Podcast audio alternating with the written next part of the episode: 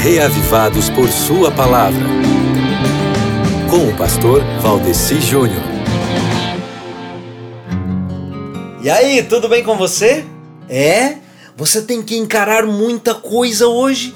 Meu amigo, a leitura bíblica vem nesse contexto hoje, onde a gente tem que encarar tanta coisa na vida e então temos duas grandes lições das quais nós não podemos esquecer, porque a gente sai mundo afora para encarar a dureza da vida, mas não se esquecendo de Jó capítulo 28, porque Jó capítulo 28, na primeira parte do capítulo, nos mostra que nós podemos até nos apropriar de muitas coisas, nós podemos até nos, a, nos apoderar assim de muitas posses, de muitas influências, de muitas oportunidades que estejam ao nosso redor, com nossa influência, com nossa força, com nossa busca humana. Isso pode até parecer grande coisa, mas a segunda grande lição da qual nós não podemos nos esquecer está na segunda metade de Jó capítulo 28, que nos lembra que a verdadeira sabedoria é dom de Deus.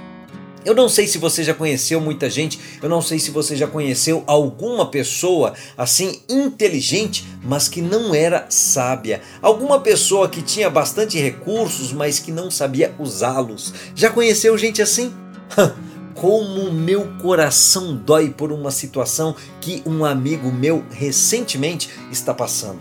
Um rapaz tão inteligente, mas que não soube usar a inteligência dele com sabedoria e agora está pagando um alto preço. Não adianta, meu amigo, você achar que os recursos humanos, que a força humana, que a inteligência humana sejam tudo. São coisas das quais você pode se aproveitar para alguma coisa? São. Mas o verdadeiro aproveitamento que você pode ter é o temor do Senhor, que é a sabedoria e apartar-se do mal com entendimento. E você aprende um pouquinho sobre isso hoje na segunda metade de Jó, capítulo 28, que é a leitura do Reavivados por Sua Palavra proposta para hoje, tá ok? Um abraço, querido!